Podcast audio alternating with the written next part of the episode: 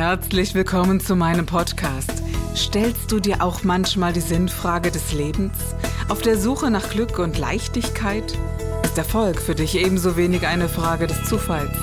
Wir reden über alles, was uns Menschen bewegt, im Kerstin Scherer Podcast.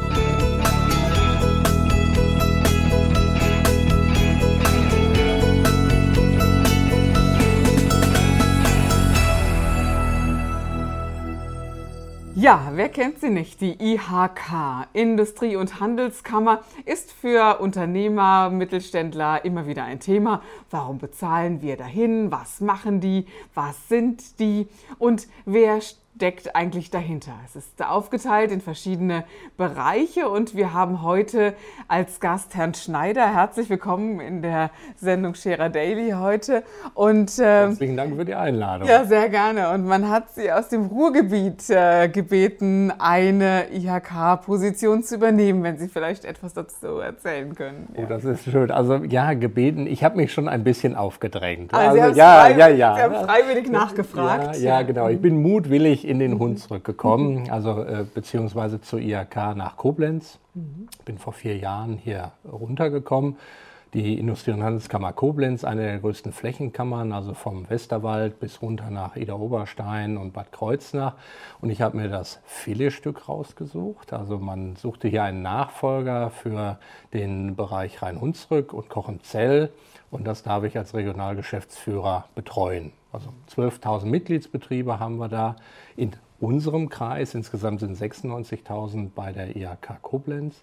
Und ja, wie gesagt, bin Ansprechpartner, erster Ansprechpartner für unsere Mitgliedsunternehmen vor Ort. Nicht nur ich alleine, das wäre ein bisschen viel.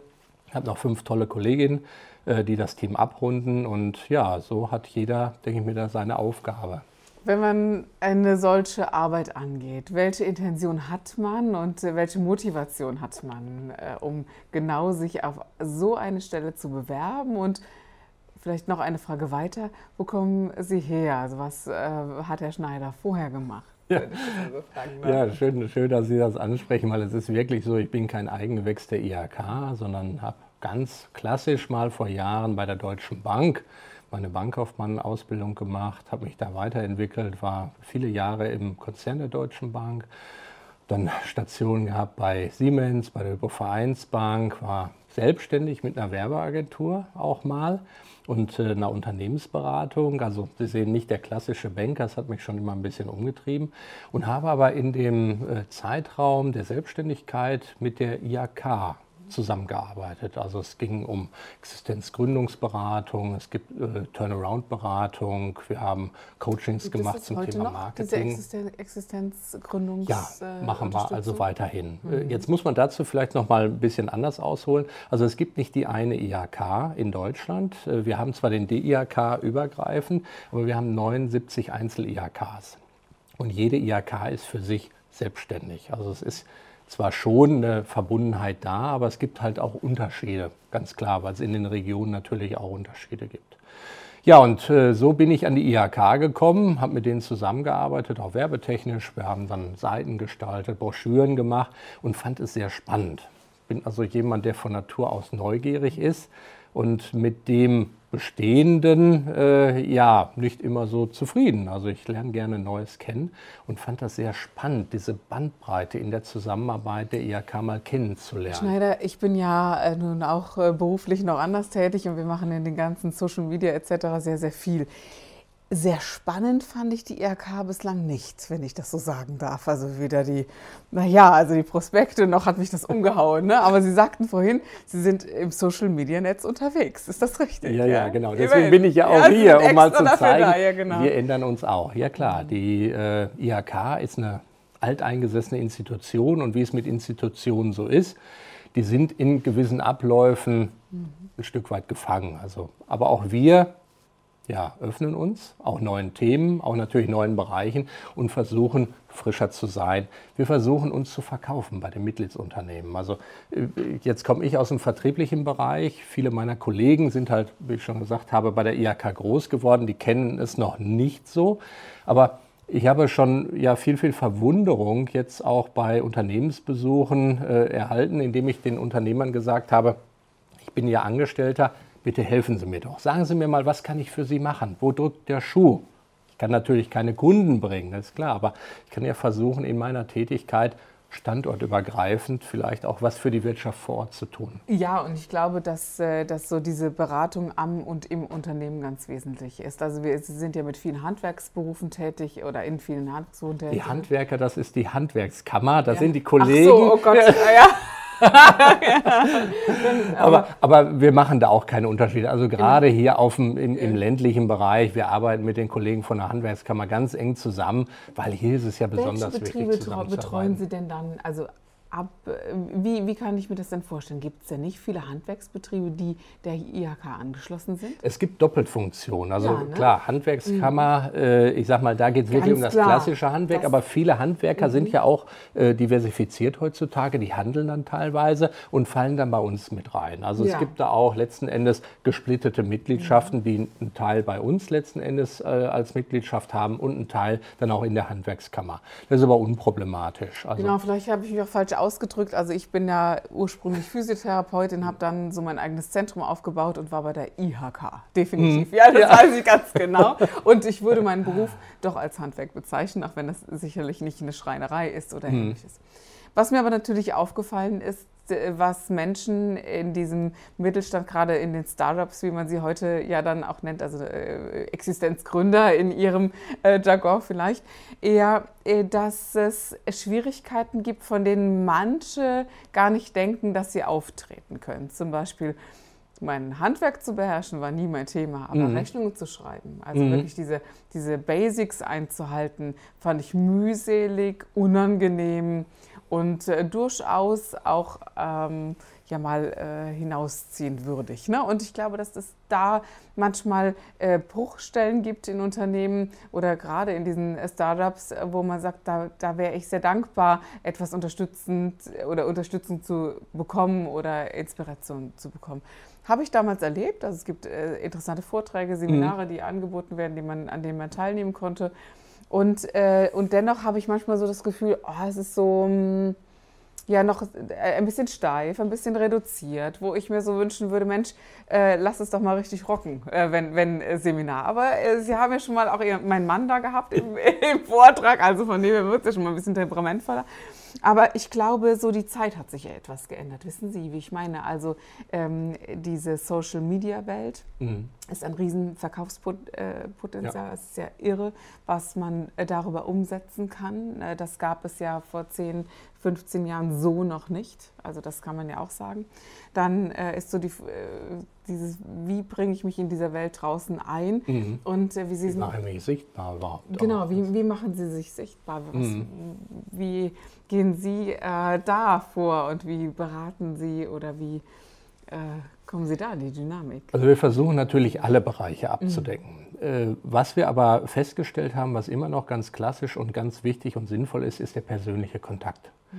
Wir haben über 140 Beratungsgespräche im Jahr mit Existenzgründern. Also nicht nur Existenzgründer der klassische, ich habe jetzt eine Idee und möchte rausgehen. Wann? Und vor der Existenzgründung oder während der Sowohl als auch. Das kommt auf den Existenzgründer an. Also wir versuchen auch gerade jetzt äh, intern so ein Pilotprojekt, weil ich natürlich aus dem Beratungsbereich her das kenne und auch die Problemstellung und natürlich auch aus meiner eigenen Selbstständigkeit. Also ich habe viele Fehler gemacht oder viele Problemstellungen erkannt beziehungsweise selber durchgelebt. Und daher kann man das natürlich auch besser weitergeben.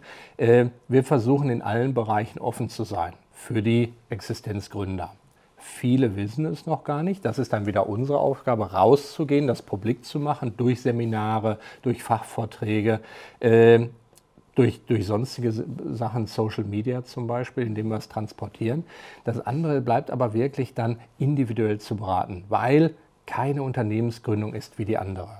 Weil jeder Unternehmer, jeder Gründer ist unterschiedlich und jede Idee ist unterschiedlich. Also von daher ist es auch sehr wichtig. Ich rate immer vielen, äh, auch zu differenzieren. Es gibt natürlich unglaublich viel im Internet an, an Hilfestellung. Da sind aber alles Sachen, das sind pauschale Sachen, die müssen so nicht zutreffen. Man bekommt vielleicht erstmal einen Überblick über viele, ja, vielleicht problematische Stellung oder was man erfüllen sollte, worauf man achten sollte. Aber man sollte doch ganz klar auf den Fokus dann, also den, den Fokus darauf legen, was will ich persönlich, wo will ich hin? Und da versuchen wir immer noch persönlich letzten Endes zu unterstützen. Wir auch nicht nur alleine. Wir haben zum Beispiel die IHK Lotsen.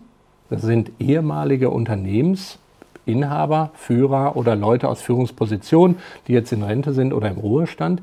Die gehen auch raus. Die unterstützen die Existenzgründer oder auch Leute, die eine Unternehmensnachfolge letzten Endes anstoßen wollen, äh, kostenfrei. Und das ist eine super tolle Möglichkeit, sich jemanden. Also mit Fördergeldern und so, die dann eintreten, ne? die, ja, die vielleicht auch manche Problemstellungen mhm. erstmal aufdecken. Es ist ja so, man ist in seiner Idee verhaftet. Sie werden es ja vielleicht auch kennen, man hat über Nacht eine Idee und denkt sich so, darauf hat die Welt gewartet. Und man fokussiert sich sehr stark auf diese Idee und dass die natürlich toll ist. Das ist auch wichtig, aber es gibt ja auch externe. Es müsste ja auch irgendwo einen Markt dafür geben. Und nicht immer ist man dann kompatibel direkt mit dem Markt. Und da kommt jemand unemotional von außen rein und hinterfragt manche Dinge.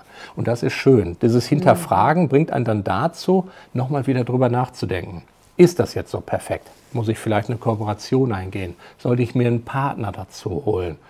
Muss ich wirklich in der Größe schon anfangen oder mache ich es erstmal kleiner? Mhm ist der Standort der richtige für mich? Genau, ne? Also all solche so Fragen äh, kriegt man dann zurückgespiegelt. Also man wird da nicht an die Hand genommen, aber man hat einen Sparingspartner. Und darum geht es, denke ich mir, in vielen Bereichen, dass man sich selber gewisse Dinge nochmal äh, durchdenkt und vor Augen führt. Und da kann unter anderem dann auch so ein IHK-Lotse helfen, natürlich schön hinzukommt, erstmal kostenfrei, also man verursacht keine Kosten.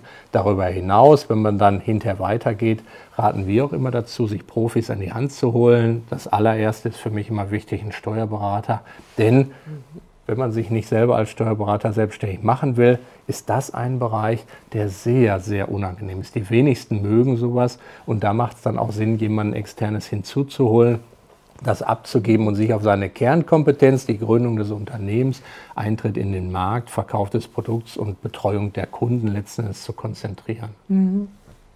Und das sind so äh, ganz, ich finde gerade so in diesem äh, Existenzgründungsbereich so ganz schwierige Themen.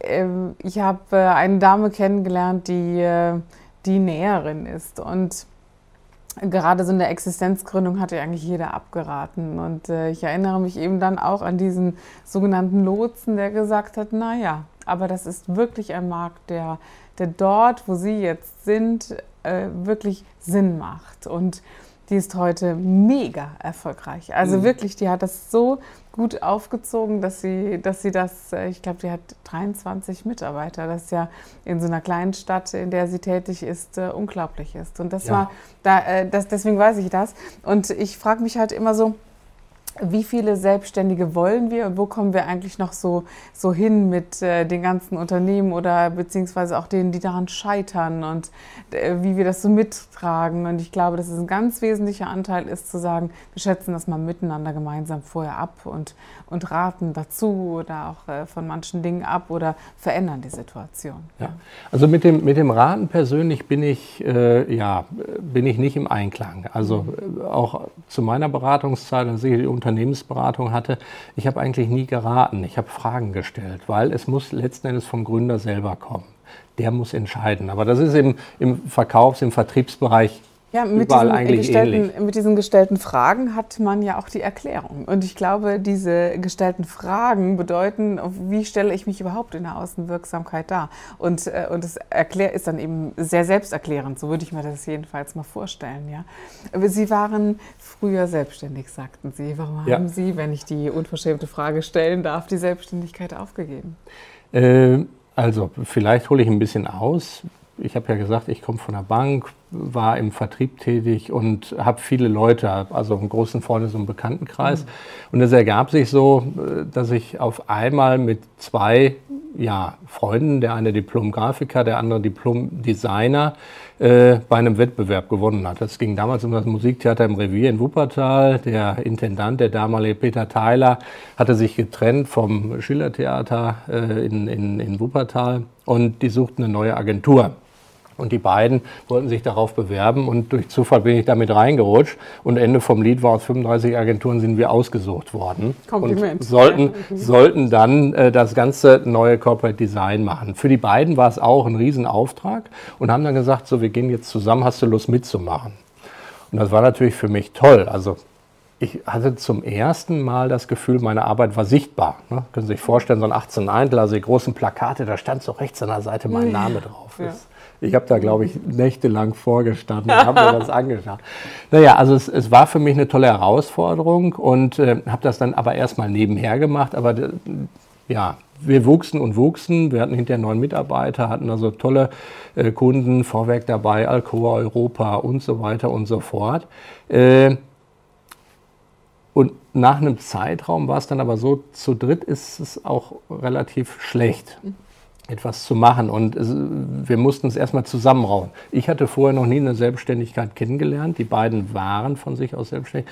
Und es gab dann eine Zeit, wo die beiden gesagt haben, wir möchten wieder für uns selbstständig sein. Mhm. Dieses Dreierkonsortium der eine fühlte sich nicht wertgeschätzt genug, der andere fühlte sich in seinen Möglichkeiten, in seinen Ideen nicht schnell genug vorankommen. Und dann ist es natürlich gut, wenn man dann sagt, auf dem, am besten auf einem, auf einem guten Punkt, Höhepunkt möchte ich es jetzt noch gar nicht sagen, aber für uns war das dann ein Höhepunkt zu mhm. sagen, scheint langfristig nicht zusammenzupassen, dann trennen wir uns. Mhm. Und dann haben wir die Unternehmen aufgeteilt. Also wir haben die Kunden gedrittelt, wir sind rausgefahren, wir haben uns das vorher überlegt. Es gibt ja nicht umsonst den, den Satz, drei sind einer zu viel. Ne? Und ich glaube, es ist immer wieder, es ist ja mal ganz gleichgültig, ob es in einer Familie Themen gibt, ob es beruflich Themen gibt. Und gerade in diesen Geschäftsführerkonstellationen, da sind drei sehr viel.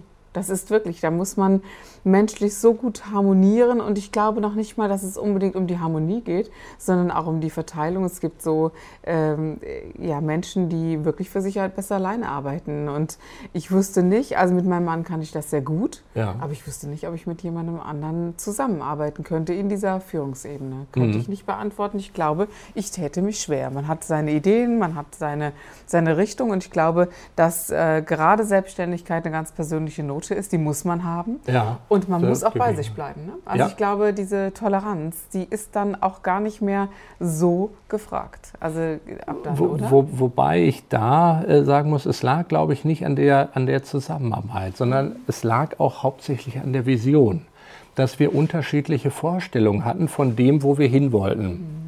Äh, und da finde ich es dann wirklich, also prima, ich habe das auch, auch nie bereut, auch die Kollegen nicht, äh, dass man das offen anspricht und offen sagt, ich fühle mich da unzufrieden. Mhm. Ich merke, da ist irgendwie was in mir, wo ich nicht weiterkomme bitte lasst mich da raus. Ne, genau, wo es auch einfach mal nicht stimmig ist. Ja, ne? Und genau. ich finde das sehr, sehr wesentlich und mutig, äh, so lieber so eine Entscheidung zu treffen, als es einfach immer weiterzumachen. Es gibt ja. ganz viele Menschen, die keine Entscheidung treffen. Mhm. Schlimmer als eine schlechte, finde ich, ja. ehrlich gesagt. ja. Oder vielleicht ist es automatisch eine schlechte, keine Entscheidung. Ist ja auch, auch wie in einer Beziehung. Ne? Also was möchte man? Man kann sich natürlich zurücknehmen, aber bei uns war es wirklich so, äh, es war eine Entscheidung da. Das war natürlich erstmal schmerzlich, aber wir hatten auch was zu verteilen. Wir hatten gut gute Kunden. Und so kam es dann dazu, dass ich auf einmal meine eigene Agentur hatte, was ich überhaupt nicht wollte. Und äh, wir waren dann wieder in einer größeren äh, Bürogemeinschaft zusammen und meine Intention war dann, wieder groß zusammenzuwachsen. Das hat sich aber mit den neuen Kollegen, mit denen wir da zusammengesessen haben, leider nicht ergeben. Da war es irgendwie wann für mich mal logisch. Also ich habe da meine vier Leute untergebracht, äh, weil ich wollte das nicht. Ich bin da auch eher dieser Teamplayer. Ich brauche das. Ich habe schon zu ihrem Mann gesagt, ich bin auch gerne Team Captain und sage mhm. den anderen, wo es hingehen soll und schicke auch gerne die Pässe, aber ich brauche das Team, weil ich genau weiß, also ich bin nicht der beste Stürmer, ich bin eher im Mittelfeld unterwegs und bin auch kein Torwart. Mhm. Dafür gibt es andere und genau das ist es, äh, was, was mich dann ausmacht und da habe ich dann die Konsequenz gezogen, habe gesagt, nee, wir kommen so nicht weiter das möchte ich langfristig nicht machen und äh, bin da dann wieder zurück ins Angestelltenverhältnis gegangen und habe mir dann eine neue Aufgabe gesucht. Ja, ja. Gott sei Dank dann. Ja, und äh, sagen Sie, wie waren Sie als, äh, als Junge? Wie sind Sie zu dieser, äh, als Junge aufgewachsen und dann zu dieser äh, Bankkaufmann-Lehre gekommen? Oh, da müssen Sie meine Eltern wohl eher fragen. Äh, ja, wie bin ich dazu gekommen? Wie die Jungfrau zum Kinder. Also bin, äh, komme aus Dortmund, äh, ja, eine sehr solide Arbeiterfamilie, mütterlicherseits, kommen alle aus dem Bergbau, väterlicherseits von Hösch. Äh, ja, und wie bin ich dann zur Bank gekommen? Ich hatte mich überall beworben. Ich hatte eine Stelle als Werkzeugmacher und meine Mutter brachte mich darauf, weil von der Kegelkollegin oder Kegelfreundin die Tochter hatte sich bei der Bank beworben. Das ich sollte mich doch auch mal bei der Bank bewerben. Und da habe ich mich bei der Sparkasse und bei der Deutschen Bank beworben. Und es kam, wie es kommen musste. Die Deutsche Bank schickte mir auf einmal einen Ausbildungsvertrag zu. Ja, es war ja damals, also zu der Zeit mega. Ne? Das muss man ganz klar sagen. Ich glaube, das war ja, das war so etwas, wer so eine Stelle bekommen hat, hat sich äh, die äh, dankbar genommen. Also äh, viele, denke ich mir, die das heute hören, können das gar nicht begreifen. Nee, ja. Also mein oberster Dienst, der in Frankfurt war noch der Alfred Herrhausen. Mhm. Und das war eine Institution. Also der hat auch wirklich noch eine gesellschaftliche Aufgabe hinter seiner Arbeit gesehen. Mhm. Und das war wirklich so. Also Doch, das, das, das, mhm. das, war, das war ein Highlight. Mhm. Also äh, Mensch, der Junge geht zur Deutschen Bank. Ich habe das nie so empfunden. Ich habe das als tolle Möglichkeit, Herausforderung gesehen. Also mir wäre auch die, äh, die Lehre als Werkzeugmacher, hätte mir mit Sicherheit Spaß gemacht. Ich hatte mich auch als Goldschmied beworben. Also zu dem Zeitpunkt, Sie müssen sich vorstellen, wir hatten 2500 Bewerbungen für 35 Stellen. Das, das ist also heutzutage unvorstellbar. Unvorstellbar. unvorstellbar ne? Und von daher, ich habe es als tolle Möglichkeit, als tolle Chance gesehen und äh, habe mich aber auch nie so verhaftet gefühlt da. Habe gesagt, das muss ich jetzt mein Leben machen. Für mich war vielleicht eins prägend, als ich dann die Ausbildung angefangen habe, kam dann von jemandem extern so, Mensch, das ist ja toll. Und wenn du da keine goldenen Löffel klaust, dann kannst du bleiben bis zum Lebensende. Das war der Gib dich ganz Podcast mit Kerstin Scherer. Wenn du mehr über mich erfahren möchtest, dann gehe auf meine Website www.kerstinscherer.com oder besuche mich ganz einfach bei Instagram Co. Du interessierst dich für bestimmte Themen, die du jetzt noch nicht gefunden hast? Dann schreibe uns eine E-Mail an info@kerstinscherer.com. Wir freuen uns auf dich.